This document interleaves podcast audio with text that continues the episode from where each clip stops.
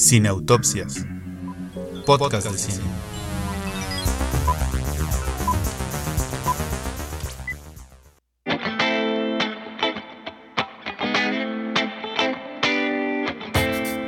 Hola, ¿cómo están? Bienvenidos a nuestro episodio número 47. En este caso les tenemos otro especial, uno que además nosotros queremos mucho o que es, eh, está dedicado a uno de los, yo creo esto es como no problemático que lo diga, No, no. espero, que es uno de los mejores directores de la historia del cine, ¿no? Así es, Julio Muñoz. Entonces, Alberto, cuéntanos quién es este gran director al que le vamos a estar dedicando este tiempo. Bueno, a propósito de que en días venideros será su aniversario luctuoso, pues vamos a hacer un especial del gran Stanley Kubrick. Pam, pam, pam, pam, pam. Así es. Ta. Por cierto, bueno, ahorita digo eso.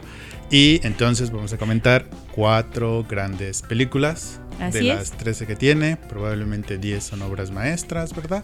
Pero pues no alcanza el tiempo para todo en la vida. Así que, ¿cuáles Vita serán brevis. esas cuatro películas? Así es, bueno, pues después de platicarlo mucho y a pesar de que los invitamos a ver toda la filmografía que ustedes puedan de, de Kubrick, nos quedamos solo con estos cuatro clásicos. Primero estaremos hablando de El Resplandor, Shine. después estaremos viendo Cara Cortada o Full Metal Jacket y Cara de Guerra, no Cara Cortada, perdónenme, Full Metal Jacket, ustedes me entendieron. Gracias, perdonen. Después estaremos discutiendo tal vez una de las más conocidas, creo yo, o las que ha llegado tal vez a más audiencias, que es Naranja Mecánica. Y terminaremos con el clásico de clásicos, que es 2001, Una Odisea en el Espacio. Muy bien, pues con bisturí en mano, Comenzamos. comenzamos.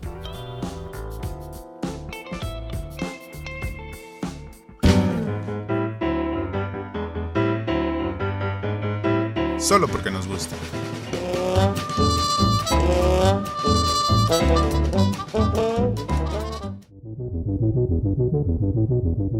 Muy bien, pues vamos a iniciar con este especial que nos tiene muy contentos acerca de Stanley Kubrick y vamos a iniciar con una película de las que pues es más clásicas de su filmografía en el sentido Sí. de que es más popular.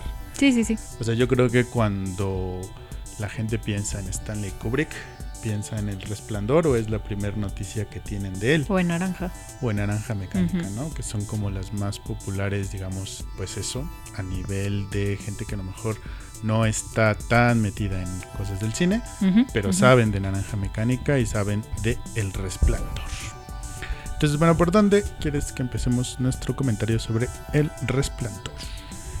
Bueno, pues como le dije a Alberto un poco antes de grabar, ¿verdad? Yo, o sea, de si ya saben cómo soy, para qué me invitan. Pero creo que eh, un, una buena, un buen lugar para empezar es, si ustedes no han visto El Resplandor, pero les gusta Los Simpson, lo más probable es que ya hayan visto El Resplandor, solo que no lo sabían, ¿no? Hay un especial de Noche de Brujas, que además es muy bueno porque hasta tiene como esta escena inicial, ¿no? Y, y que ahorita este, este va a ser mi primer punto oficial, como de qué tanto las películas de Kubrick se construyen por la música, ¿no? Ah, ya. O sea, porque la escena inicial del Sí, resplandor, o sea, si tú le pones cualquier otra música alegre, o sea, es en realidad un carro, eh, pues en una carretera, pasando por un bosque, un lago, son como tomas muy bonitas, escénicas, ¿no? Como un, un- un gran escenario, pues, pero la música ya te anuncia que, que algo no vendrá bien, ¿no? Y entonces, bueno, les decía, eh, solo para comenzar con mi chiste de Los Simpson, en realidad, este, yo creo que es como al director al que más homenajean y al que más, eh, digamos, anticipan en Los Simpson casi cuadro por cuadro. O sea, Sí. cuando llegamos a Full Metal Jacket, una de la, de la primera temporada, cuando Bart se tiene que enfrentar a los bullies y entonces están entrenando para hacerles frente, es una escena igualita con el amanecer de fondo y están así haciendo Sí, ejercicio. el campo de ejercicios. Ajá, y entonces, bueno, pues eh, digamos, yo creo que efectivamente El Resplandor es una de esas películas que son de las más conocidas, tal vez porque es un, un clásico de terror y tal vez mucha gente llega a él por eso, ¿no? O sea, por, digamos, más por el género de terror que por acercarse a Kubrick, lo cual está bien. Pero como les decía, ya, ya para comenzar, creo que es lo que marca el tono de la película es la música inicial, esta, esta forma de introducirnos eh, de manera sonora pues a la trama y a una historia que aunque no vamos a acabar de entender y que hasta donde entiendo a Stephen King no le gustó la adaptación, Bueno, aún así es como una forma de decirnos estás a punto de entrar en una historia en donde tal vez no vas a entender todo, pero lo, lo importante es cómo te vas sintiendo conforme a lo que pasa, ¿no? Sí, sin lugar a dudas la música ocupa un lugar muy importante en la filmografía de Stanley Kubrick y en particular a mí me parece que en El Resplandor quien hace el elemento de terror es la música. Sí. Porque si bien es cierto que El Resplandor es una película de terror, la verdad es que hay muy pocos de los convencionalismos que hay en una película de terror, ¿no? Sí. Sobre todo pensando en que en una película de terror eh, siempre hay como esta serie de elementos de el, del lugar o de la trama que de alguna manera te dan explicaciones de por qué hay esta situación de terror, ¿no? Pienso, por ejemplo, en los de Viernes 13, pues ya sabemos que este hombre de la máscara va atrás eh, Lee Curtis porque hay una historia ahí de venganza, no sé qué. Y en cambio aquí es, esta familia llega a un hotel en el que aparentemente pues sí hay una fuerza maligna, ¿no? Porque eso es lo que le, le cuenta el personaje de Scatman Crothers a, a Danny. Pero vamos, o sea, no es que el lugar sea feo, no, al contrario. no es que vayan ahí contra su voluntad, ¿no? y entonces ya sabes que como van en contra de su voluntad, pues algo malo les va a pasar. Sí, no es que haya una criatura en el bosque, la maldición del... No, no, no, no.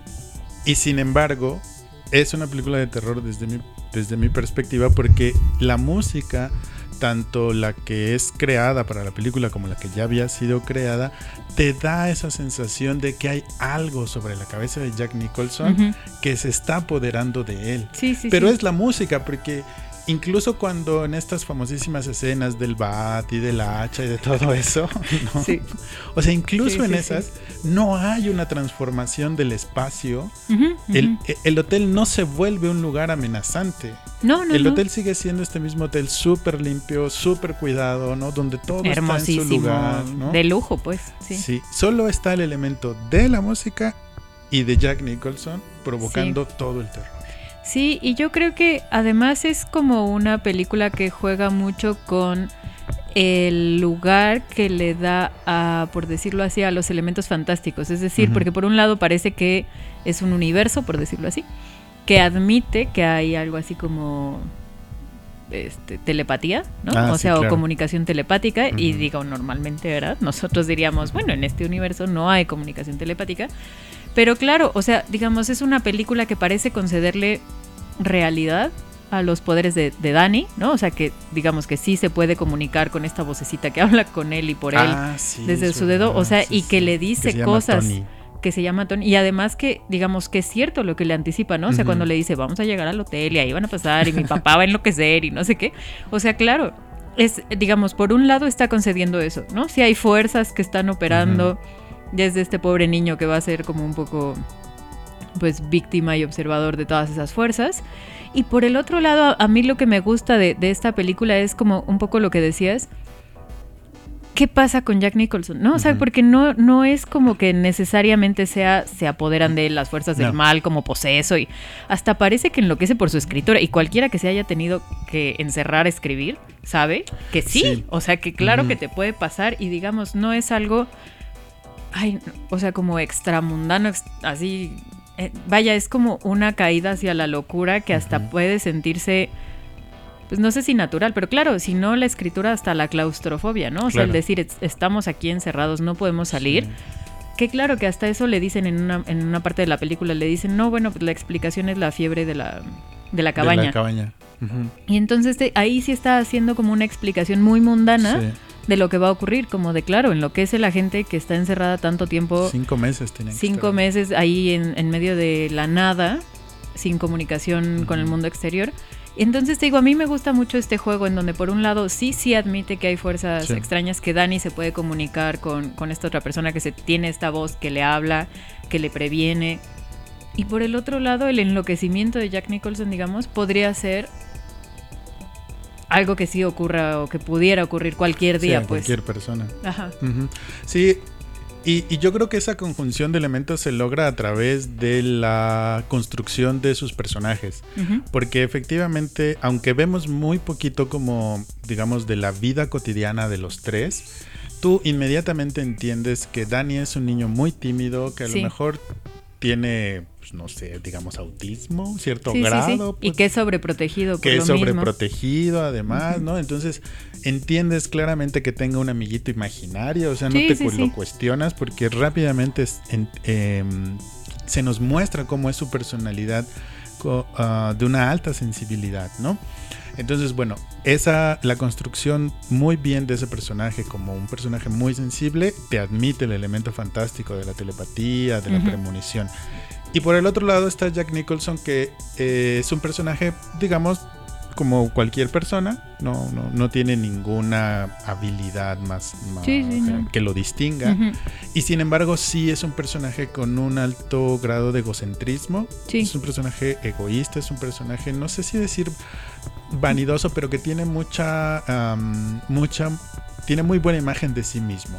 Cuando le cuentan la, la historia del otro cuidador, él lo que responde es, esto no me va a pasar a mí. Sí, ¿no? sí, sí. Entonces, esa, esa personalidad como egoísta, como vanidosa, como egocéntrica, sí te hace pensar que efectivamente él lo que quiere es mantenerse como en su escritorio, ¿no? Con su máquina de escribir y haciendo sus deberes y que nada lo moleste.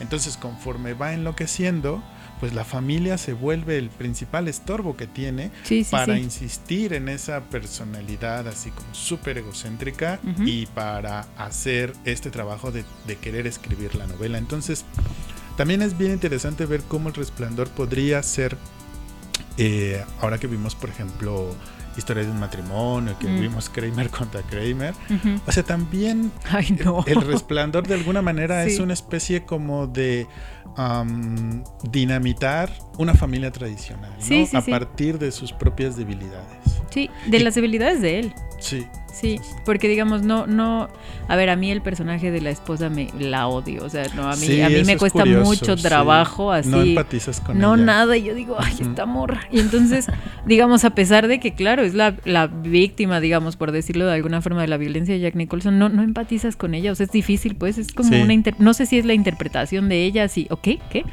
Pero, digamos, aún así lo que te muestran es, claro, esta familia se destruye, pero por él, ¿no? Porque Ujú. los otros dos parece que están como muy indefensos hasta esta Sí, sí, situación, sí. o sea, solo les queda observar.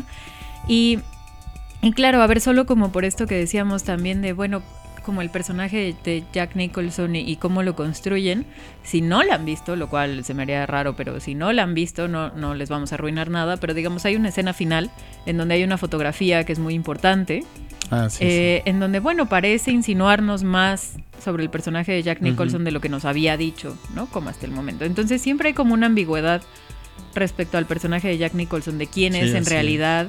Claro, porque hay una escena en donde él también va a alucinar, que es la escena del bar, que también Sí, es emblemática. genial, sí. Es genial, a mí de- esa es de mis escenas favoritas y que creo que ahí te deja como entrever que hay más detrás del personaje de Jack de lo que normalmente, ¿no? Porque de lo contrario, claro, sí parece como este escritor egocentrista que como el principio autodestructivo de todo. Y entonces, bueno, es una película que en- entre esos juegos, entre cómo construye a sus personajes, y además que, que creo que ha quedado como en la memoria colectiva visualmente, ¿no? Como ciertas escenas, o sea, la sangre saliendo del elevador, elevador, las sí, gemelas, las que bueno, fue un comercial del Supertazón este año, Sí. ¿no? O sea, em, pero que son, claro, y si ustedes vieron la, la caricatura de los noventas de la vida moderna de Rocco, también tienen un especial, un, Mm. un episodio especial, que justo son estas escenas. O sea, digamos, creo que se ha replicado tanto y que es tan conocido porque tiene estas escenas icónicas. Ah, bueno, como la película que no nos gustó, pero Ready Player One Ah, sí. bueno. que también, o sea, recrean, y, y yo creo que esa es la cuestión, o sea, que sí A se quedan como en, recrean. sí, no, o sea, como en la, pul- en la cultura pop Sí. quedó como esta escena, te digo, del baño con la chica, ¿no? En donde llega, por supuesto, cuando Jack Nicholson a hachazos entra Eh. en la puerta. Entonces, hay como estas escenas, casi hasta fotografías. ¿no? Que se te quedan en la cabeza después de ver esta película. Sí, porque el mismo Stanley Kubrick echa, echa mano de la cultura popular para Mm. construir El Resplandor y en general muchas de sus películas, ¿no? La frase que dice Here's Johnny claro. es una frase de un programa que era muy famoso en Estados Unidos en esa época. Cuando empieza esta persecución, ya ves que hace esta referencia a la cuento o canción, ya no sé qué es de los del lobo que le va a destruir a los Ah, cochinitos sí. su casa, ¿no? Hasta creo que la frase que escribe, que no es la de la de sin televisión y sin cerveza, pero o sea, la original, la de Makes a, a Bold Boy, o sea, creo que hasta esa es una frase Sí, también es como de un, popular, Ajá, sí, sí. también es de un cuento. Eh, estaba leyendo que la forma en la que Danny se escapa del laberinto mientras Mm, lo va persiguiendo. Jack Nicholson es una estrategia de una versión o alguna parte de un cuento de Pulgarcito, por ejemplo. ¿no? Sí, sí. Entonces, bueno, pues eso también eh, de alguna manera es lo que hace El Resplandor una gran película, que amalgama muchos elementos de la cultura popular, del inconsciente colectivo y no los escupe de una manera completamente diferente y ya se vuelve parte de nuestro imaginario, ¿no? Y sí, sin lugar a dudas, la complejidad que tiene el personaje de Jack Nicholson es extraordinaria y eso es lo que te mantiene atento a qué es lo que va a pasar, que te hace preguntarte de dónde viene el terror. Porque Sí, si bien sí. es cierto que, como decíamos hace un momento, pues no es un hombre que tenga algún tipo de característica que sobresalga, luego hay algunas escenas en donde parece que están apelando como a cierta especie de orgullo masculino, así de, no, pues a poco vas a dejar que se salgan con la suya, pero luego hay estas escenas de locura total en donde ya no ya ninguna explicación Sí, sí, sí. social, por decirlo de esa manera, cabe de por qué se volvió loco. Entonces, Sí, sí, o de hasta incluso un hasta el título, ¿sabes? Sí, a mí me cuesta sí. mucho trabajo entender, o sea, o sea, sí, incluso lo explican, pero vamos, el resplandor no como que tampoco te hace mucha sí, sí. referencia de lo que va la película. No, y te digo, la verdad es que cuando ya tratas medio de, a- de explicarte al personaje de Jack Nicholson, les digo, sale esta foto hacia el final y, y hasta como que te queda una duda temporal, ¿no? O sea, digamos que es lo más arriesgado de la película, que no lo ponen, ¿no? O sea, y no lo van a explicar ni lo van a desarrollar, No. pero ahí te queda hasta la duda como de cómo, cuándo está pasando. O sea, que hacia el final de la película te estés preguntando cuándo está pasando, o cómo pasó, o por qué está él ahí. Entonces, bueno, sí, es, es una película que, y yo creo que eso es un elemento en común, por lo menos con, con 2001, que le gusta dejar más preguntas abiertas que, que Sí, explicarte duda, todo, y, que y eso es bastante bueno, o sea, es como algo positivo porque no está subestimando a su audiencia, ¿no? O sea, espera que se queden, digamos, por esta pregunta de de dónde viene el terror. em, qué es lo que está pasando, qué es real y qué no es, y, y que se toma mucho su tiempo con escenas muy lentas, muy Sí. Que digamos para una película de terror no es que sea inusual, pero aquí es, es hasta como por lo que hemos dicho de cómo acompaña con la música, los escenarios que son magníficos y muy bellos y todo. Entonces, bueno, sin duda es, es un clásico. Eh, si ya la vieron, seguro vale la pena que la vuelvan a ver, ¿no? Y si no la han visto, no sé qué está pasando. Entonces, pues sí, vayan a verla, por favor, y nos cuentan qué les pareció. Muy bien, vámonos a lo que sigue.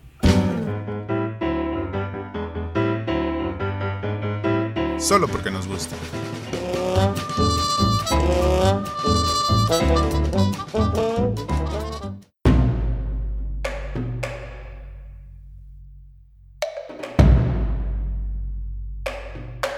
Bueno, pues no sé a ti qué te parezca, Julio Muñoz, pero quizá Cara de Guerra no es la mejor película sobre Vi- Vietnam, pero sí es la que mejor música tiene. tum, tum, tum, tum, tum.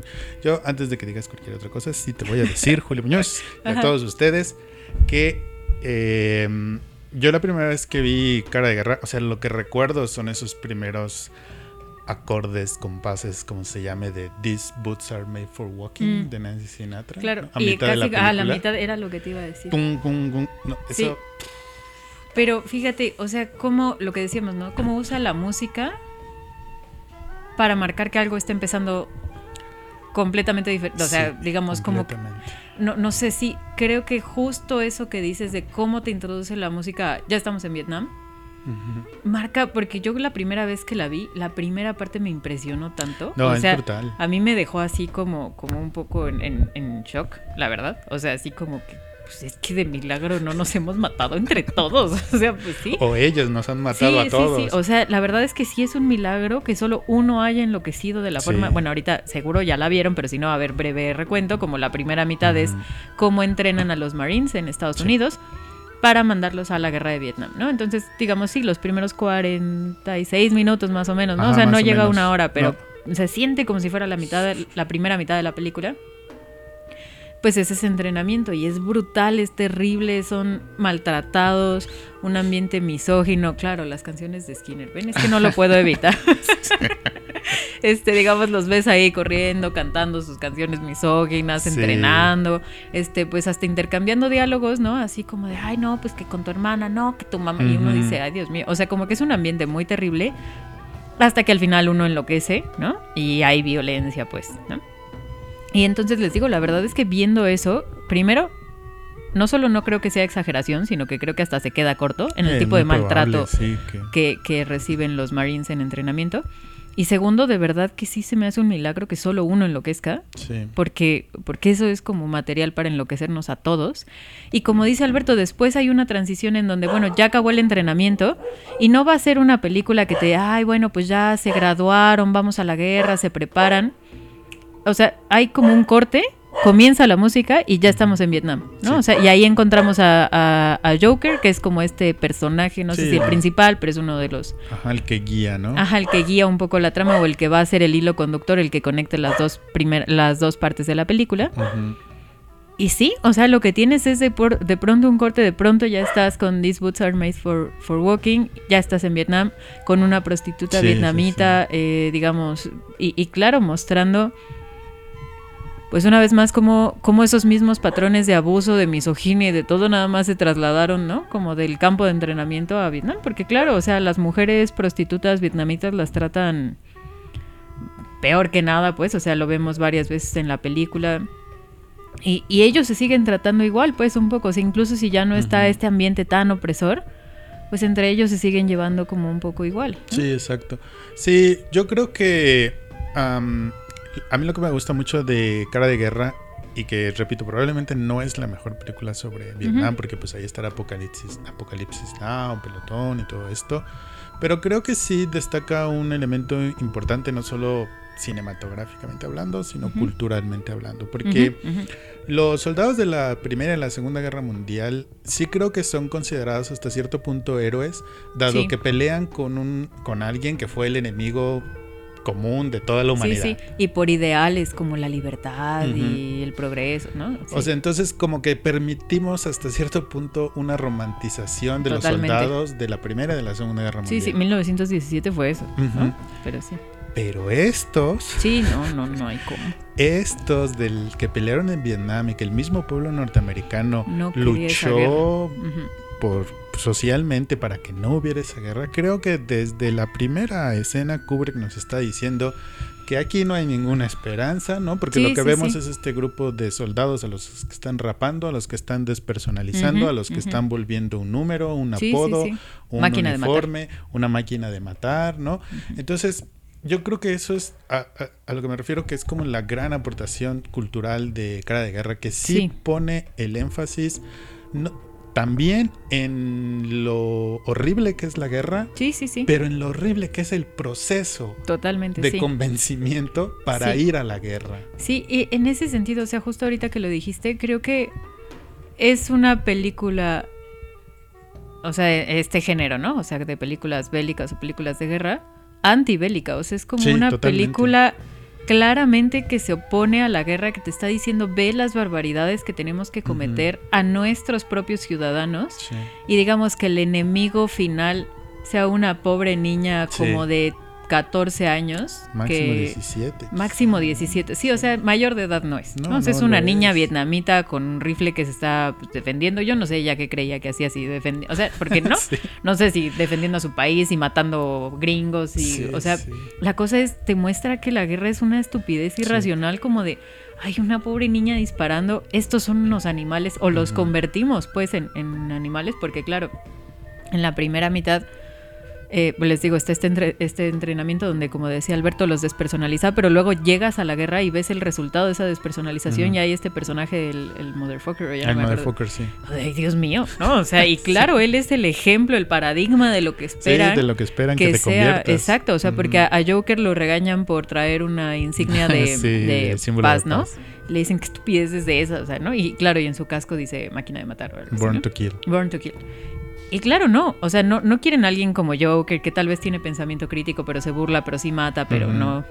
No, lo que quieren es alguien que no piense, que no reflexione y que mate tantos Sí. vietnamitas sin cuestionar nada. Y por eso creo que, como dices, es una crítica cultural y humanista, si, si se me permite el término, hacia Sí, la guerra, como sí. de vean los costos, pues, o sea, como por...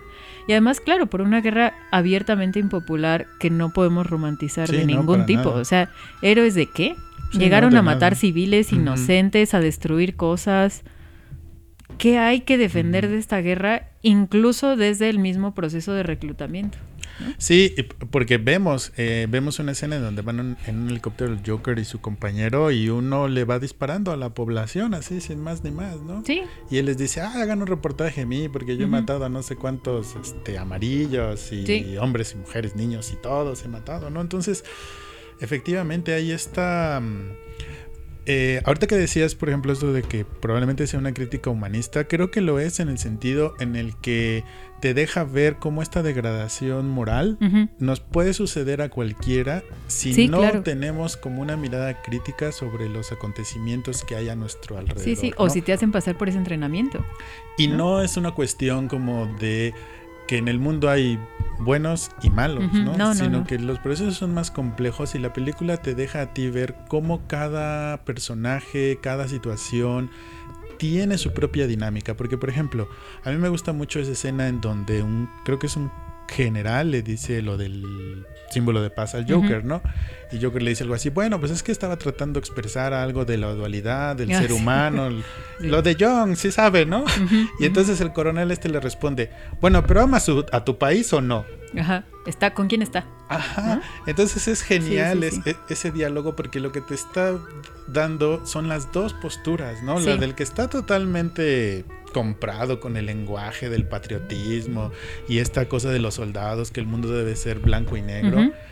Y alguien que, bueno, por la razón que sea, no logró, no perdió su capacidad de razonamiento. ¿no? Sí, sí, sí. A pesar de haberse sometido a este proceso de, de despersonalización. Sí. También lo que es muy interesante, como volviendo un poco ya a la misma cinematografía de Kubrick, es como creo que también las miradas son bien interesantes en esta primera Mm. parte, porque Ah, creo sí. que son las que cuentan la sí. historia, ¿no? O sea, el, el este hombre, el Pyle, que es el que- el que se va a suicidar. O sea, esa escena en donde están en los baños y todo está medio iluminado, pero también medio oscuro. Sí. Y su, la, la cara, su mirada, incluso la, Sí, la, no. la mirada en lo que ya pues tiene que asumir que él es el tonto de los tontos, ¿no? Te persigue. Ajá, y entonces ya tiene una actitud como infantil, pero su mirada sigue siendo como ya perdida, no sé. Creo que ese, ese elemento que tiene Kubrick y que está en otras películas de contar emociones a través de las miradas, lo hace, lo hace muy bien en esta película, porque sin necesidad de mostrarte más humillación, tanto en, en el entrenamiento como ya en la guerra, las miradas expresan más de lo que podría expresar una escena explícita o unos diálogos explícitos. Sí, a mí creo que es, fíjate, es lo que más me gusta, porque le- les digo, normalmente a mí las películas de guerra no me encantan, porque aparte de que la mitad son escenas de acción, la otra mitad son diálogos así un poco romantizados o sobre explícitos, Sí. ¿no? O sea, como no, y es que el valor de lo que sea. Y aquí no, o sea, no necesita meterte diálogos que te expliquen, claro, y hasta utiliza el recurso como de las entrevistas. ¿no? Ah, eso está genial. que digamos eso le, le da otra dimensión a los diálogos que hay y, y- y que no es necesario ocupar los mismos recursos. Pero, o sea, en, en- en respecto a por eso, por esto que decía Alberto, de cómo utiliza las miradas y cómo utiliza la música para contarte también lo que quiere decir. En, en el sentido de, claro, ahorita decías este chico, el, el, el que tiene que asumir que, claro, o sea, a- a- digamos, el chico que acaba enloqueciendo con el entrenamiento es, es muy infantil, Sí. es torpe físicamente. En, una de esas los regañan porque él esconde una dona, ¿no? Que es, que es muy infantil, o sea, Sí, es como exacto. escondí comida en mi mochila porque pues me da hambre. Sí. Y, y la cuestión es esa, así como parece que es un mundo que les impide ser niños en ese sentido, ¿no? O sea, a pesar de que pues ya están grandes, pues, ¿no? No es que estén entrenando ahí niños de 10 años. La cuestión es sí hay una parte en donde sí parece haber como este, como como inocencia interrumpida, como Sí, un crecimiento interrumpido. Y creo que tiene que ver, o sea, y digamos, hablando de así como a ti se te quedó el de These Boots Are Made for Walking, a mí el Mickey Mouse final. Ah, pues O sea, es- la es- primera vez que lo vi, que, los soldaditos vayan ahí matando gente, incendiando aldeas, matando civiles y cantando la de Mickey Mouse, te está hablando de que sí, o sea, alguien les interrumpió como un proceso de formación Ajá. clarísimo y tienes estos seres humanos, seres humanos que son capaces de, de matar, de no considerar como la dignidad del otro, como decía Alberto, de no reflexionar a quién tiene enfrente, por qué está Sí. haciendo lo que hace. Y por el otro lado cantando Mickey Mouse, o sea, de verdad a mí me a mí se me hace una gran decisión que haya terminado con la Sí, con la canción de Mickey Mouse porque es eso, como están mandando a unos niños a los que manipulaste, a los que rompiste, y les digo no unos niños en el sentido de infantilizarlos, Sí, no, no. porque ya son pues que tendrán Pues, como 18. Eh, ese, eh, ajá, más o menos, sí. Sí, yo creo que es, o sea, digamos, no, Kubrick no necesita que nosotros lo defendamos de nadie, ¿verdad? Ni que lo Sí. alabemos más de lo que ya está alabado, pero sí me parece que, otra vez, o sea, quizá Cara de Guerra es una película que te sorprende en el sentido de que si te dicen, vamos a hacer una película sobre Vietnam, vas a ver heroísmo, ¿no? Y entonces tú puedes ver esto y 40 minutos de un güey gritando miles de groserías, pues dices, no, Sí, esta sí, no es la película que yo pensé Ajá. que iba a ver. Y llegan a Vietnam y no hay Y- esas escenas de heroísmo. Pero sin embargo es, es una película que va más allá del propio género bélico porque Ujú, precisamente se centra en esta, como tú dices, inocencia interrumpida, pero yo más bien diría se centra en la degradación física y moral Ujú. de sus personajes, como el mismo Jack Nicholson en El Resplandor. Sí, sí, o sí. sea, no son eh, superdotados de nada, no son super No, de Sí, no nada, son gente común y nada. corriente Ujú. y sin embargo van a sufrir un proceso de degradación física y mental y emocional, ¿no? En este caso, a través del entrenamiento y a través de la guerra. Y justo la idea de poner la canción del club de Mickey Mouse al final es esta idea de, a ver, o sea, tú lo que estás viendo son adolescentes o, Sí, acaban, sí, sí. o gente que acaba de salir de la adolescencia, que o se utiliza mucho esta, esta analogía en Estados Unidos, ¿no? Que hay eh, mucha gente en Estados Unidos que ya puede comprar un arma, pero que Ujú. aún no puede tomar en Votar un o- bar o votar. Sí, sí, sí. Entonces, o sea, todo, todo ese problema de las armas y Sí. de que crecemos muy rápido y de la de- está en ese punto culminante de la película sí, sí, a través de la canción. Totalmente, sí. Y te hace pensar como exactamente, digamos, a mí se me hace como el resumen de esta fuerza antibélica o crítica de la película, porque es como, pues no, las guerras no son así el escenario de hombres en donde uno va a Mm. probar. Son niños cantando Mickey Mouse y jugando a los soldaditos porque Sí. pueden, porque los mandaron ahí a eso y les dijeron, ahí está un rifle y si tú no, le tú no lo matas, él te va a matar a ti. Entonces, y al final es eso, como niños jugando a matar gente, y digo jugando en ese sentido, o sea, de un poco a la ligera, un poco por esta despersonalización, por esta degradación, que se les hace un juego, o sea, algo que es grave y terrible, se les hace un juego, de tal forma que, te digo, o sea, hay- o sea, no vemos las caras de los soldados mientras cantan Mickey Mouse, porque atrás de ellos hay una aldea incendiándose Sí. mientras ellos cantan Mickey Mouse, ¿no? O sea, es como una negación o yo no sé, o sea, como Sí. una... Sí, sí. Sí, pues es, es lo mismo que al final del Doctor Strangelove, ¿no? Mm. Que cuando ya cayeron todas las bombas, Sí, empieza sí, esta sí. canción de We Will Meet Again. Sí, sí, O sea, sí. es como, bueno, entonces, ¿qué va a pasar, no? Sí. O sea, como, ¿cuál es la respuesta? Un poco, yo creo que eso es lo que, como decías del resplandor, que él no, no nos da respuestas, sino que plantea las preguntas. O sea, creo que esa secuencia final es, bueno, ¿y cuál es la solución a estos, a, esto, a estos problemas que estoy planteando? Sí. Bueno, pues ahí está Cara de Guerra, Full Metal Jacket. No se lo vayan a perder, por favor.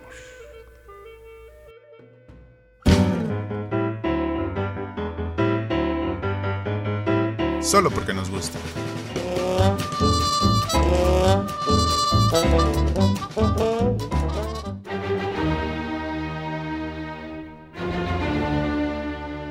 Bueno, pues vamos a continuar con estos clásicos de Kubrick y como decíamos eh, cuando estábamos discutiendo El Resplandor, tal vez las dos más conocidas, las que han llegado a más públicos, no solo por sus referencias en Los Simpsons, sino porque de hecho son hasta películas que te pueden llegar a poner en la escuela. Bueno, no sé si a ustedes les pasó. Bueno. a mí sí me pasó que me la pusieran en la escuela, Naranja Pues, ¿A qué Mecánica. escuela ibas, Julio Sí, no, ¿Escuela perdón, de no, pues, delincuentes. Exacto, así, vean nada más. No, eso y nos pusieron Requiem por un sueño y te Uh, juro que no. yo pensé que, ah, me, bueno, me- que me iba a morir. sí la he puesto. Sí, o sea, pero no, Alberto, no. O sea, te lo digo como alumna de prepa de, o sea, no le juro, jamás voy a hacer drogas, ya déjenme ir.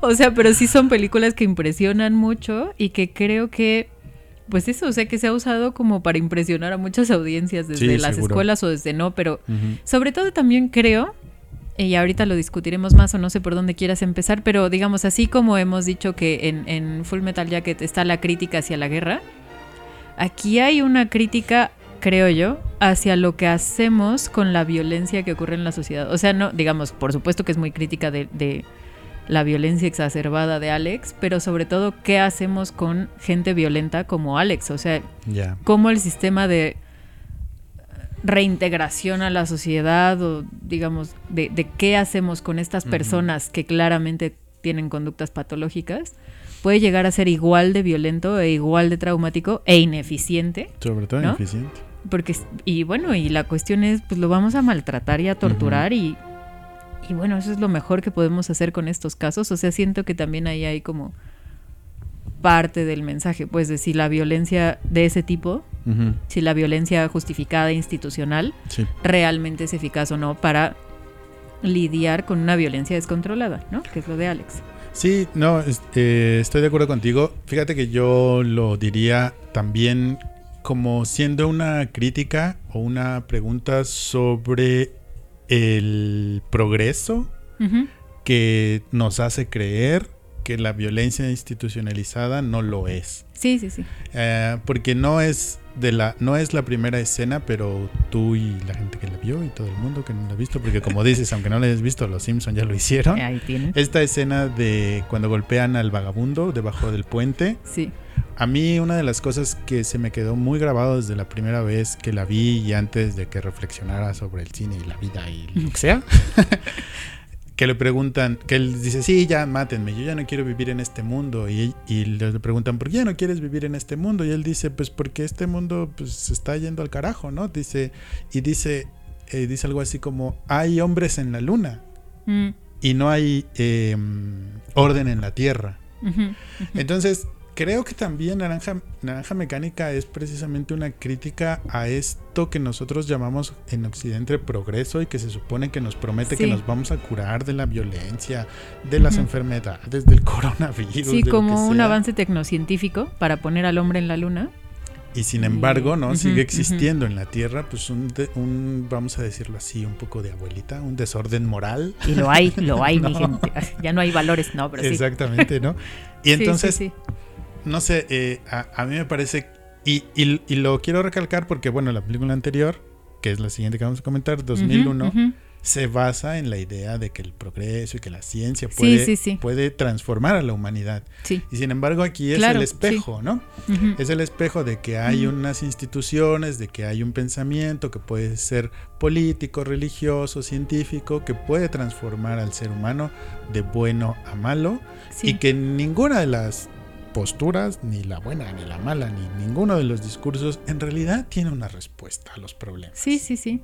Fíjate, yo nunca las había pensado así, como en contraposición. O sea, creo que es como muy interesante justo pensarlas así. O sea, como, como el reflejo una de otra, o sea, sobre lo que puede prometer el progreso, ¿no?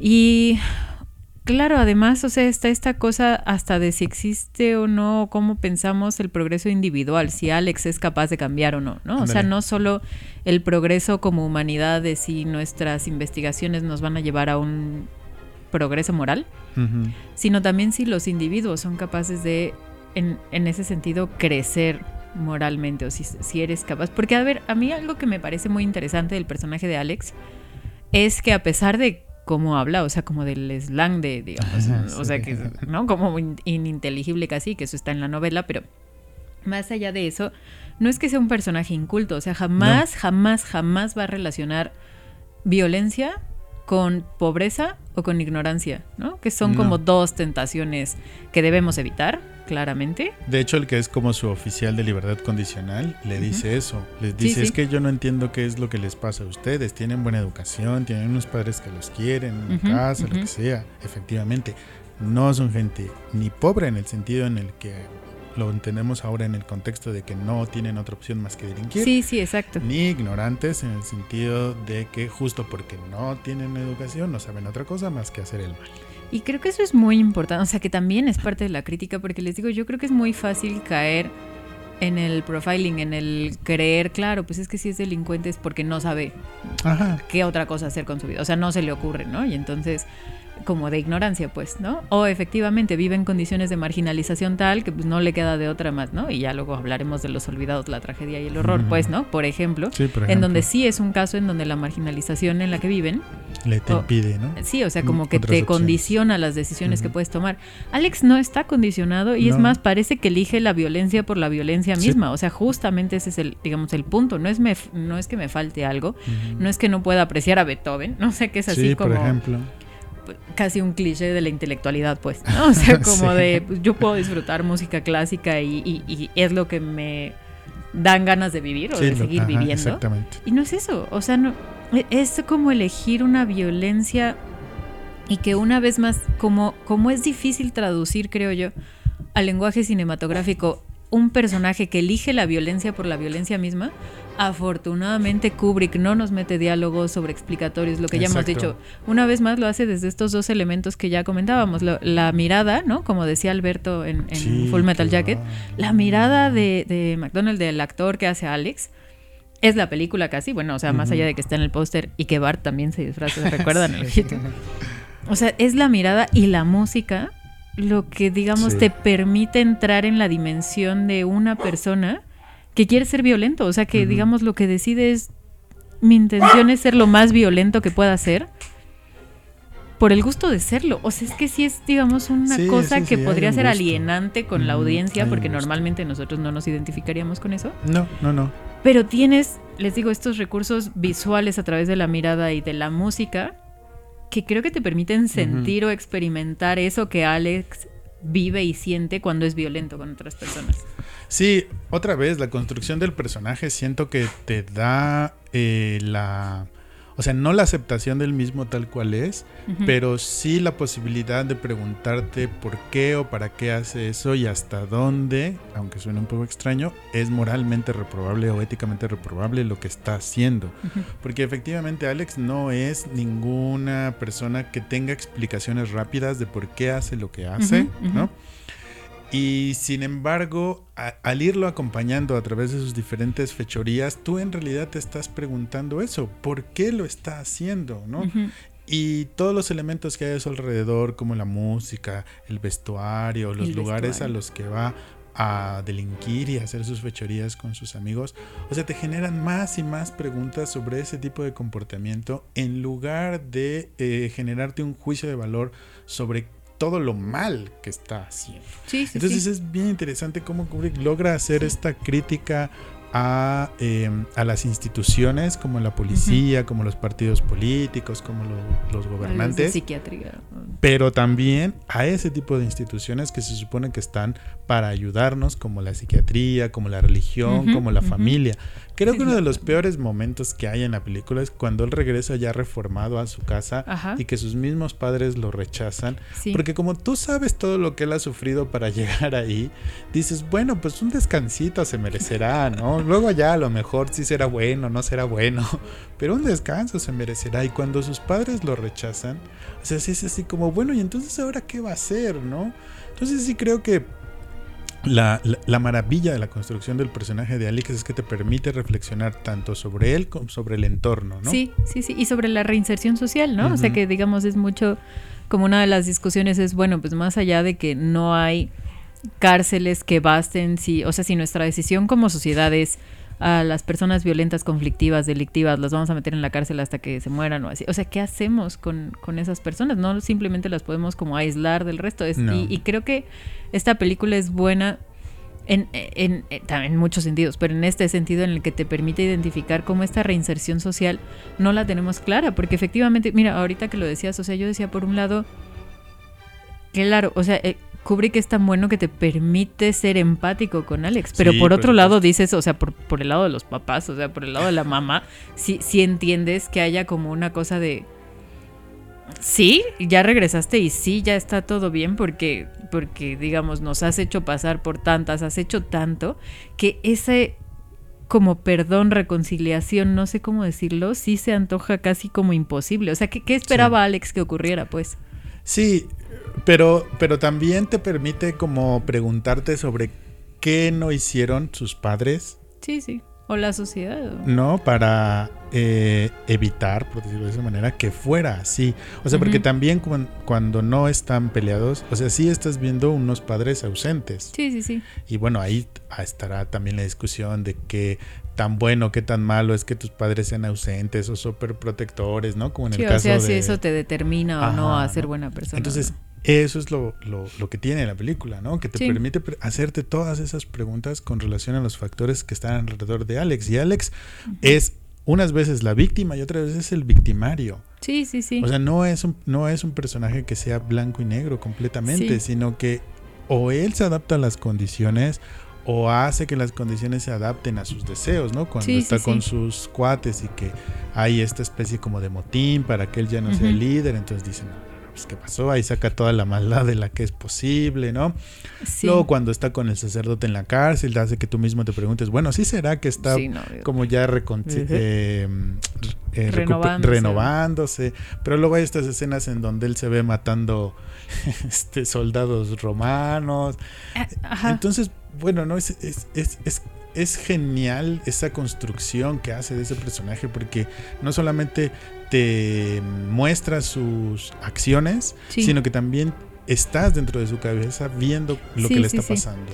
Y sí, o sea, y tal vez como para cerrar todo, todo lo que hemos dicho, o sea, o como para tratar de, abarcarlo, es como, claro, o sea, no, a ver, habíamos, o sea, yo, yo, dije, Alex es un personaje que elige la violencia por la violencia misma y no apela a otros factores, no, no, Pero lo que es cierto es que creo que, que como dices, es una, no, no es ni el malvado ni la víctima y sí te, te muestra muy bien cómo Alex en realidad puede llegar a ser hasta el resultado, no, creo que no solo de la ausencia de los padres o que la ausencia de los padres es un elemento más, sino de la violencia detrás de las instituciones. O sea, por ahorita lo que decías de esta, esta imaginación de, o sea, de esta fantasía de matar eh, soldados romanos, claro, o sea, pues, toda la violencia que hay detrás de una institución como la iglesia y toda la violencia que hay detrás de la policía y toda la, o sea, vive en una situación que ha institucionalizado la violencia, que es una violencia brutal, que también es un poco como lo de Full Metal Jacket, o sea, que, que se creen con el uso legítimo de la fuerza, pero que sigue siendo brutal, despersonalizante, y entonces hasta qué punto Alex no es el resultado, pues de esas mismas estructuras que, bajo la apariencia de legitimidad, por decirlo así, ¿no? Ejercen un monopolio de la violencia terrible sobre los propios individuos y claro, hay algún Alex que como que crece en esa violencia y la asume, ¿no? Y la elige, pues. Sí, efectivamente, es como esta idea de si el sistema me va a violentar de alguna u otra manera, ya sea médica, laboral, o todas las anteriores, o todas las anteriores, o sea, quizá la única respuesta es que haga yo mi propia violencia. Sí, la liberación si es que lo que Alex hace, porque parece que es liberador, ¿no? O sea, que lo disfruta, que se encuentra a sí mismo en ella, lo cual es terrible, pero sí. Y entonces sí, o sea, como liberarse de la violencia institucional con contraviolencia, pues, o sea, siendo o liberando lo que necesita expresar en ese momento a través de la violencia hacia los demás y hacia sí mismo. Y hacia el final otra vez pues es la pregunta de qué hacer con esto, ¿no? Porque esa escena onírica final en donde él se ve como teniendo relaciones con una mujer, pero la gente alrededor está vestida como del siglo XIX. es como una locura. Claro, la violencia sexual casi no la mencionamos, pero es un elemento omnipresente en toda la película. pues, o sea, digamos, en Full Metal Jacket ya aparecía como esta violencia, ¿no? O sea, como... Sí, pero todo está canalizado hacia el rifle. Sí, sí, sí, sí, totalmente. pero aquí, aquí no canalizado en ningún lado. O sea, es, yo creo que la violencia sexual es uno de los elementos. Y yo no sé si también eso podría verse como una crítica justo de la violencia legítima ejercida sobre las sexualidades o sobre pues puede ser, esa parte, así muy Foucault, ¿no? Ya saben ustedes, pero digamos sí, como un control sobre la sexualidad de la gente que es muy violento y que en Alex eso como que explota y se levanta y de otra forma, ¿no? También muy violenta, pero digamos sí, o sea, algo que estaría bien para para otro día con más calma será analizar eso, o sea, como no es cualquier violencia, o digamos, aparecen varios tipos de violencia, pero la violencia sexual en particular, o sea, las violaciones, es terrible. Estas fantasías de Alex. Sí, porque ahorita que, dices que elige la, violencia por la mera violencia, o sea, sí, sí lo que estamos viendo en la película es esa oposición entre lo que aparentemente en Alex es completamente impulsos, sensaciones, líbido, emoción 100% sin filtrar versus toda la violencia institucionalizada Sí. sobre la que se construye la sociedad política, científica, religiosa e incluso entre la eh, familiar. ¿no? Sí, Entonces Sí, hay, sí. Esa hay esa tensión todo el tiempo en la película. Entre esa, esa violencia natural, por decirlo de esa manera, ¿no? sí, como inmediata, tal vez, individual, inmediata. Sí, Y la otra que es institucionalizada y la que se supone que es la que debe ayudarnos a canalizar la inmediata. a guardar el orden, se supone. Exactamente. Pero a partir como de esta reflexión crítica, pues la cosa es que, bueno, pues se me hace que nos estamos desviando del Que no es la forma. Bueno, pues a ustedes qué les pareció Naranja Mecánica. Recuerden compartirnos sus comentarios, sus impresiones en nuestras redes sociales. Y vámonos a lo que sigue. Solo porque nos gusta.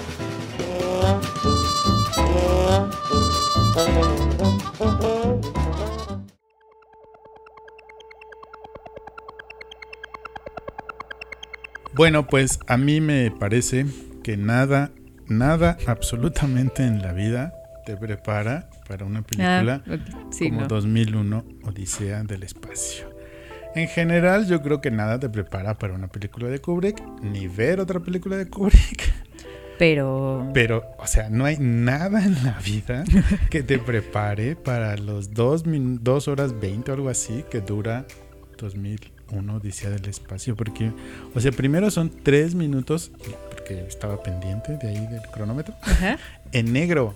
Ah, sí, sí. O sea, yo pensé que era como, no sé, algo ahí que estaba empezando Se está cargándose. ¿sabes? ¿no? Ajá, Ajá. sí, sí.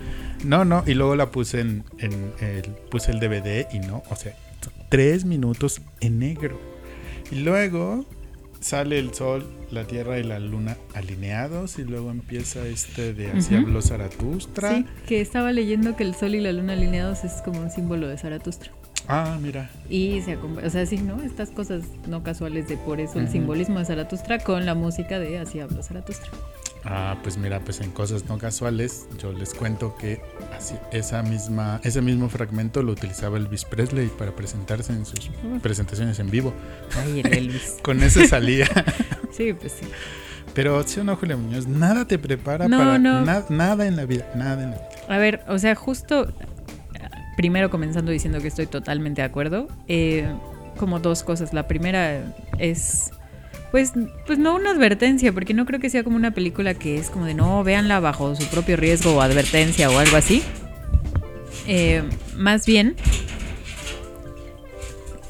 creo que es bueno que sepan a lo que van. Si nunca han visto 2001 y la quieren ver por primera vez, está bien que sepan que va a ser una película que se toma su tiempo, que es una película que, eh, lo chequé, no crean para no, no mentirles, tiene 88 minutos en silencio, Ajá, o sea, no hay son- diálogos, o sea, que sepan ustedes que Sí, es una película muy contemplativa, sí. que no les va a dar toda, o sea, si ya hemos dicho que Kubrick nunca te termina de dar todas las respuestas, que no tiene diálogos explicativos, o sea, y lo agradecemos, ¿no? Gracias Kubrick por nunca hacer eso, porque creo que subestimar a la audiencia, ¿no? Cuando Sí, te dan estos supuesto. diálogos de ¿qué es eso? ¿Es la clave más importante de toda la película? Sí, o sea, eso este tipo de diálogos a mí me ¿eh? Y bueno, si en general Kubrick no las tiene en esta película, yo mi mejor consejo es déjense llevar, ¿no? O sea, no, Sí, no se estresen como de, "Ay, es que no estoy entendiendo nada, es que cómo, o sea, ¿y esto qué tiene que ver con después y por qué? Y el monolito ese qué. Ay, el monolito. ¿qué Entonces, miren, yo les digo, la verdad es que vale muchísimo la pena que la vean, pero sepan un poco tal vez a lo que van si no la han visto, que sí va a ser una película muy diferente, no solo de la filmografía de, de Kubrick en general, sino casi en la historia del cine, pues hay, hay pocas, o sea, hay como estos experimentos, como estas ganas de llevar el cine a, a otros lenguajes cinematográficos, a otras formas de contar historias. Bueno, el personaje de Hal 9000, o sea, es, es un personaje omnipresente que nunca Sí. ves, que nunca está, pero es casi lo que lleva la trama. ¿no? Sí. O sea, más que Dave, pues. Y bueno, la otra cosa es solo como para compartirles que mi hermano, que, que a veces escribe en cine autopsias, así que por favor chequenlo y escribe cosas muy, muy buenas. A él le gustó esta película desde que era muy pequeño y entonces la vimos las suficientes veces como para que yo casi odiara esta película. Sí, y yo decía, es que, ¿qué está pasando? O sea, si uno no está preparado, cuando yo tenía ocho años era como, ¿qué es eso? ¿Qué está pasando? No, no, entonces a ver, la verdad es que les digo, es como una película que sí te dan, ah, te puede llegar hasta a desesperar, pues, ¿no? o sea, como que es muy sí, retadora en ese sentido de, ay, no, ya mejor pongo otra cosa porque Dios mío, no, ya. algo, Ajá, ¿no? o que, que me expliquen qué está pasando. Y sí, claro, si ustedes son así, no, no va a llegar la explicación, ¿no? O sea, no, digamos, no la sigan viendo a ver si en una de esas... exacto. Porque además creo que esa es la cosa, que no se la arruinen a ustedes mismos cuando la vean. Porque claro, también cuando... eh, cu- cuando estaba leyendo, por ejemplo, como las reseñas, ¿cómo resumes qué ocurre? Ah, sí. ¿De qué trata 2001? Porque bueno, en las otras les hemos dicho, bueno, pues es el Sí, entrenamiento, sí. bueno, pues es que en el resplandor esta familia, ¿no? Aquí sí es como una historia, pues como decía Alberto, un poco de ese progreso tecnocientífico, que Sí. claro, algo que era muy interesante es, esta película se estrena, digamos, nos fuimos en, en reversa en, en- en cuestiones cronológicas, pues.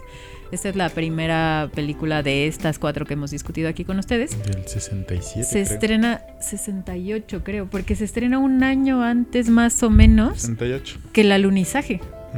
Entonces es como un reflejo de una época, de las apuestas de una época, de lo que, como ya les decía Alberto en, en- en la parte anterior, implicaba como una fe en los avances tecnocientíficos de Sí, ya sí. el hombre va a vivir en el espacio, en la luna, el o sea, lo que creo que Kubrick está haciendo es decir, estamos viviendo un momento histórico, que spoiler no lo fue, ¿no? O sea, ya estamos aquí para decirlo.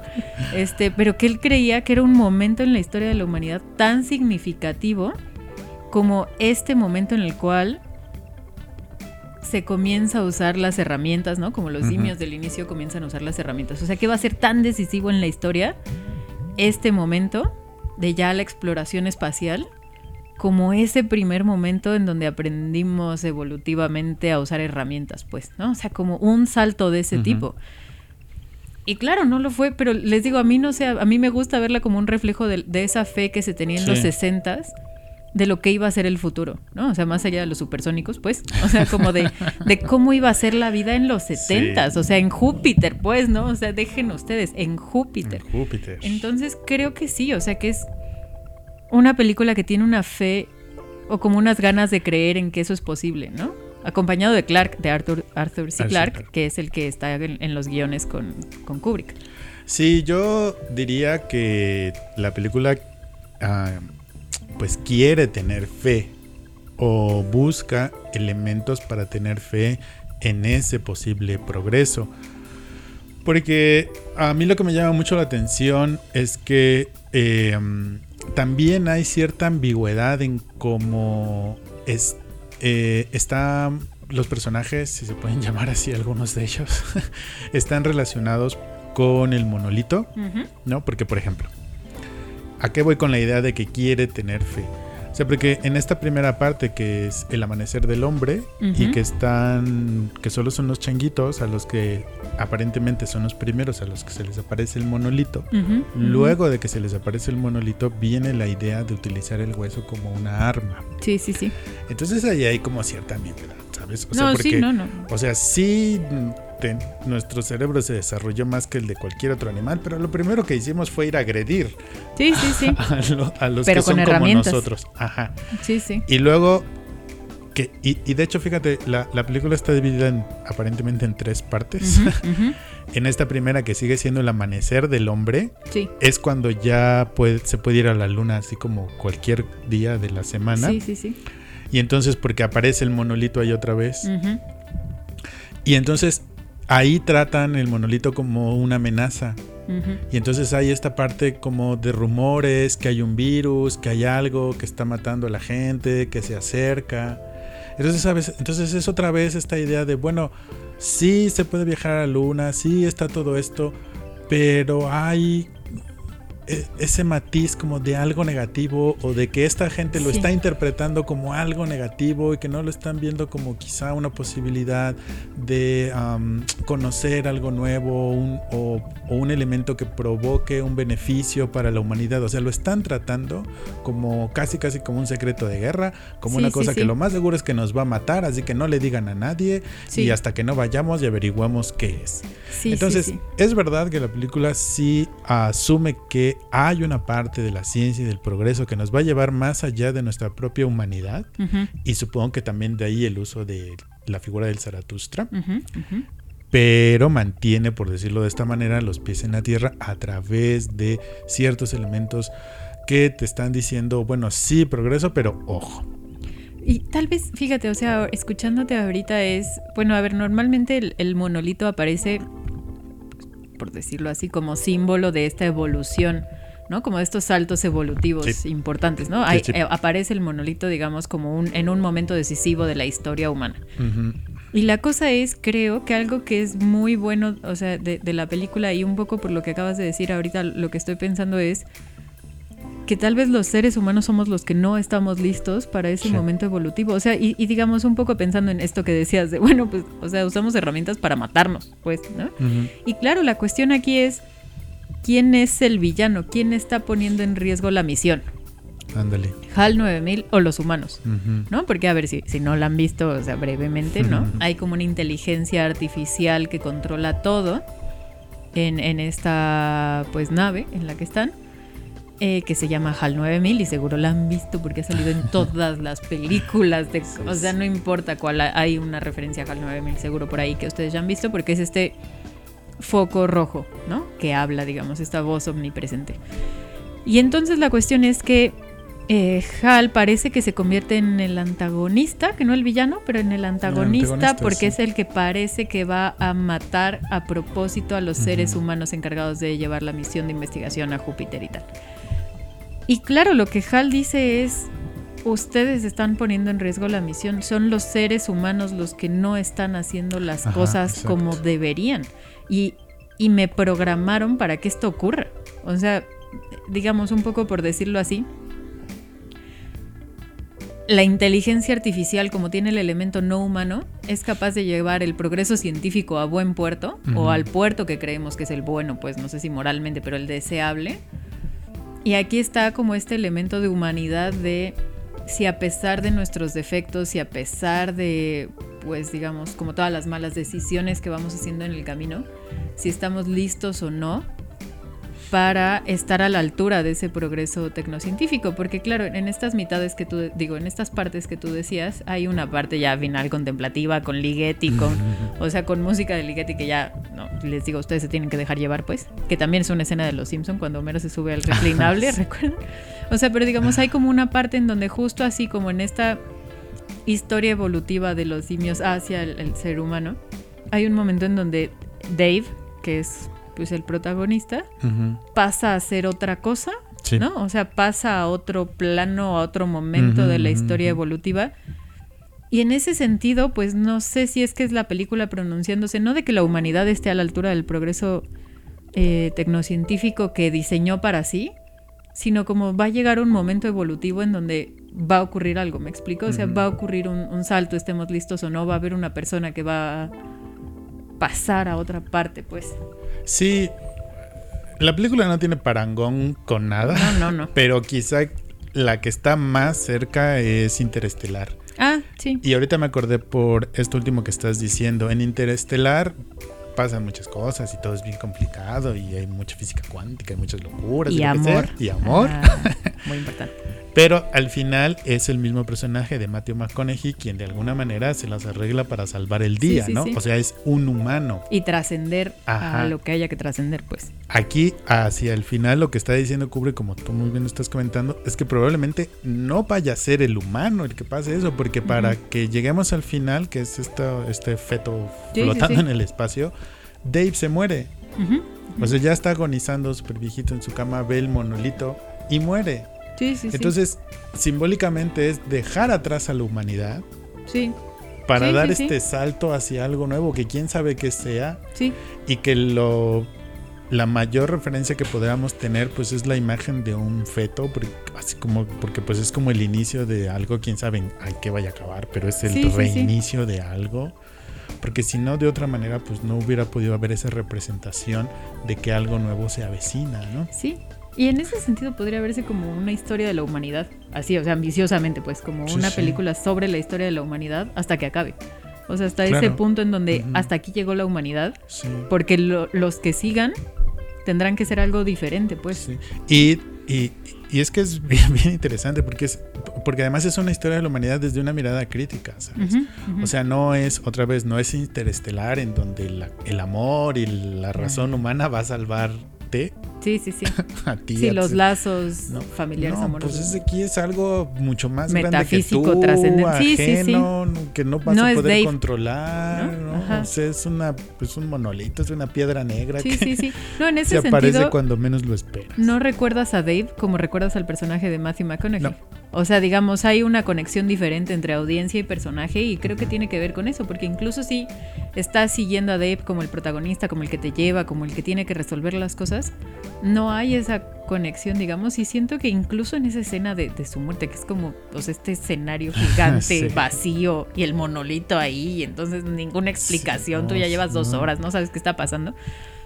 Y claro, o sea, pues sí, como dices, no, ni siquiera se trata de él. ¿no? O sea, se trata de la humanidad, no de Dave, el personaje al que le pudimos echar porras o no, al que decíamos, ay, ojalá sobreviva, ojalá encuentre la manera. Sí. Lo que es interesante es que llega a ese punto cuando ya él se queda solo. O sea, ya, ya se murieron sus otros tres compañeros y pues, no sé si esto es spoiler o no, pero ya desconectó a Hal. Sí. Entonces digamos que cuando se logra deshacer de lo que para él era la humanidad y la tecnología, es cuando ya no tiene ataduras y entonces emprende este viaje hacia más allá del infinito, como dice la misma película. Entonces, eh, también me, o sea, me parece simbólico que ese viaje llegue cuando él se desprende sin quererlo además, o sea, porque si por él fuera él hubiera cumplido la misión, ¿no? O sea, sin quererlo se desprende de todo lo que lo hace humano que eran sus otros compañeros y la tecnología que se había creado y que se había materializado en HAL. Sí. Entonces cuando se logra desprender de todo eso es cuando emprende este viaje al infinito y de alguna manera se transforma en algo o tiene que morir para que algo nuevo surja y entonces pues la película es como otra vez este el medio por el cual nos preguntamos este tipo de cosas, ¿no? Porque, porque cuando nos presentan a, Hal, una de las cosas que insisten mucho, que les están haciendo una entrevista, le preguntan que si creen que Hal tiene emociones. Entonces, otra vez, como, tú dices, o sea, no estamos preparados para estas cosas y queremos todo entenderlo a nuestra manera. Sí, una inteligencia artificial para la que no sabemos si estamos preparados o no, incluso si la programamos nosotros, para que la misión tuviera éxito. Pero Claro, y digamos, o sea, solo también como para no dejar sin eh, dejar pasar la oportunidad sin decirlo, los mismos elementos que ya dijimos que son casi como el sello de Kubrick, que son la música y las miradas, aquí están a, más no poder, pues. Ah, claro. Entonces, o sea, hay una escena que es casi la mirada de Dave como por yo no sé cuántos minutos, ¿no? o sea, con música de Ligeti, con luces, con, o sea, en esa transición justo. Y o claro, o en momentos en donde está en el espacio y solo se oye la respiración y lo que ah, estamos viendo son estos como acercamientos, pues, ¿no? Estos y en primeros planos de, la cara de, Dave. Y entonces eso va a estar ahí, por no decir que la música, como ya decía Alberto al inicio con Así hablo Zaratustra, y les digo, la música otra vez va a ser la, película. Y bueno, solo por no, no dejarlo también, los elementos de cultura pop que hemos dicho, ¿no? O sea, y que cuando están desconectando a Hal, ¿no? Empiece a cantar la de Daisy, Daisy. sí. Dame tu respuesta. Sí, ¿Por qué no me quieres? ajá, que es como una canción, ¿no? Muy pues, popular también. entonces, que haya metido esa canción, o sea, digamos, tiene como todos los sellos, incluso si es la más diferente, les digo, no solo en Kubrick, sino una película diferente por su propio género, pues, ¿no? Su propio género cinematográfico aún así tiene como todos estos elementos que, digamos, reconoces la mano de Kubrick eh, ahí, ¿no? Y también, eh, por, ejemplo, en relación a la música, el contraste entre lo que estás viendo y lo que estás escuchando. O sea, lo que estás viendo son aves que se supone que son la super última tecnología y lo que utiliza Kubrick es, son valses. Sí, sí, claro. Yo no sé mucho de música, pero, o sea, lo que sí entiendo es que el vals, con todo lo digno que puede hacer, o sea, sí es como una música que no está a la altura de Bach y de Rachmaninoff y todo esto. Sí, o sea, que era esta música de salones, de Viena, de un contexto, ¿no? Como muy específico. Ajá, entonces ahí como el contrapunto entre la entre lo más alto de la tecnología, pero también como lo más cercano a la, a la emoción, a lo popular, ¿no? Y no sé, o sea, a mí sí, a mí sí en, en, algún punto te tienes que preguntar si todo esto no es una gran burla hacia ti. no, pero fíjate hasta dónde se quedó la novia azul. O sea, lo pienso como desde imaginamos a Homero flotando en el espacio con esa misma música. O sea, cómo esa misma música se asoció a esta idea de estar flotando libremente en un espacio distinto. Sí, porque todo está como tan calculado, o sea, que de pronto dices así, ay, se me hace que esto nada más lo metió para joder. Bueno, que de hecho hasta dijeron, este, el alunizaje fue falso. Y lo grabó Kubrick. o sea, como, como les digo que sale una, un, año antes, dijeron, no, hombre, todo, o sea, si este hombre es capaz de mostrarnos esto en cine, el alunizaje nunca ocurrió y todo lo filmó Kubrick, ¿no? y, que tiene cierto fundamento esa idea porque en, no, en, Doctor Insólito la gente de la Fuerza Aérea lo mandó a llamar después de ver la película porque se supone que no sé de qué manera creyeron que había copiado unos modelos de naves que aún no habían salido. Ya. Sí, no, a ver, de qué es un visionario lo es. Y, creo que es eso, o sea, como querer imaginar un futuro de la humanidad que él sentía inminente. Es más, hasta leí, ustedes lo pueden checar ahí en IMDB, que creo que hasta iba a apostar con no sé quién a que, a ver si se encuentra eh, vida extraterrestre inteligente, antes de que se estrene mi película en seis meses, este, yo no me hago responsable. O sea, el ah, Kubrick estaba poniendo dinero en que él creía eso. Y luego Carl Sagan, este, este astrónomo, dijo, no hombre, o sea, estábamos como muy lejos. Digo, la verdad era una apuesta fácil. Pero él sí creía, te digo, o sea, como que esto que estaba retratando no es una película hecha en los 60, o sea, es como este momento de la humanidad que estamos viviendo, es lo que este salto en el tiempo que creemos que está ocurriendo en este momento de la historia, que ahora ya vimos que no pero era lo que él estaba creyendo, como este momentum histórico que tenía que retratar. Pero, pero justo, o sea, la idea de que es un visionario va en el hecho de que efectivamente, como ya había este plan del viaje a la luna y como había todo esto de la carrera espacial, además de esta, de esta cuestión de que si encuentran vida yo no me hago responsable, o sea, también eso provoca que hayan tomado la decisión de que lo que pueda ser la vida extraterrestre lo hayan representado con lo del monolito. Claro, claro. Porque de esa manera efectivamente logras que tu película tenga un viaje hacia el infinito. Sí. Porque independientemente de que sea verdad o no como tú te imagines a los extraterrestres, el día que nos los encontremos, todo eso se va a quedar atrás. Sí, Todas esas expectativas se van a sobrepasar. Pero poner a simbolismo. Tu, ajá, poner un símbolo de vida extraterrestre, eso va a permanecer. Eso hasta los extraterrestres les va a parecer extraño. Sí, sí, sí. Ni ellos lo van a entender. Pero ahí va a estar. Pero ahí va a estar el monolito. Así es. Así que bueno, si no la han visto, les digo, dense la oportunidad, sepan a lo que van, sepan que no es una película fácil, que los va a, confrontar mucho, sí, que va a valer la pena, que se pueden eh, generar muchas reflexiones al respecto. Sí, es una película que definitivamente vale la pena. Si ustedes eh, les encanta el cine y no la han visto, definitivamente véanla. Y bueno, pues si ya son grandes fanáticos de esta película, díganos qué es lo que más les gusta de este clásico del cine. Muy bien, pues vámonos a la despedida.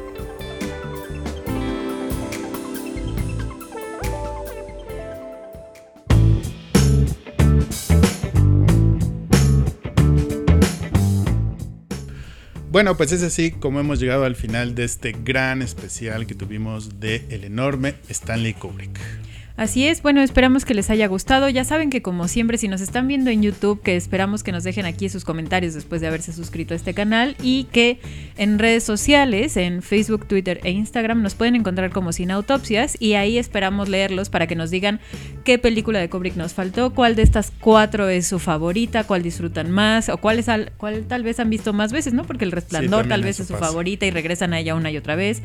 2001 tal vez cuesta un poco de trabajo esto de regresar a ella una y otra vez, pero de todo formas, si son esas personas, cuéntenos por favor. Así que, como ya les dije, los esperamos en nuestras redes sociales, Cine Autopsias, para que nos cuenten un poco más sobre su afición a Kubrick. Así es, y también en nuestras plataformas de podcasting, que son iTunes, iBox, Spotify, Google Podcast, Anchor. En todas ellas también nos pueden dejar comentarios, también nos pueden dejar valoraciones sobre este episodio y todos los anteriores. Así que interactúen con nosotros. Y si quieren algún especial de algún director o algún tema, pues ahí en nuestras redes sociales y en nuestras plataformas nos lo hacen saber. Así es. Muchas gracias, Julio Muñoz. ¿De qué? Y solo para terminar, también recuerden que está la página de cineautopsias.com Ah, claro, en sí, donde sí. van a encontrar mucho contenido, no solo de Kubrick, sino de cines, series, que tenemos muchos colaboradores con grandes temas muy importantes. Así que también los esperamos por allá. Y ahora sí, nos despedimos, pero los esperamos en el siguiente episodio y en la siguiente cineautopsia. Muchas gracias a nuestro señor postproductor Lázaro Moreno. Gracias a ustedes por vernos, escucharnos y nos vemos hasta la siguiente autopsia. Ah, no, autopsias rápidas. No, eso no es aquí. No, hola, llevamos dos horas hablando. sí. Bueno, ahora sí. Bye, adiós. Este programa fue conducido por Julia Muñoz y Alberto Ruiz. Postproducción Lázaro Moreno. Idea original Alberto Ruiz.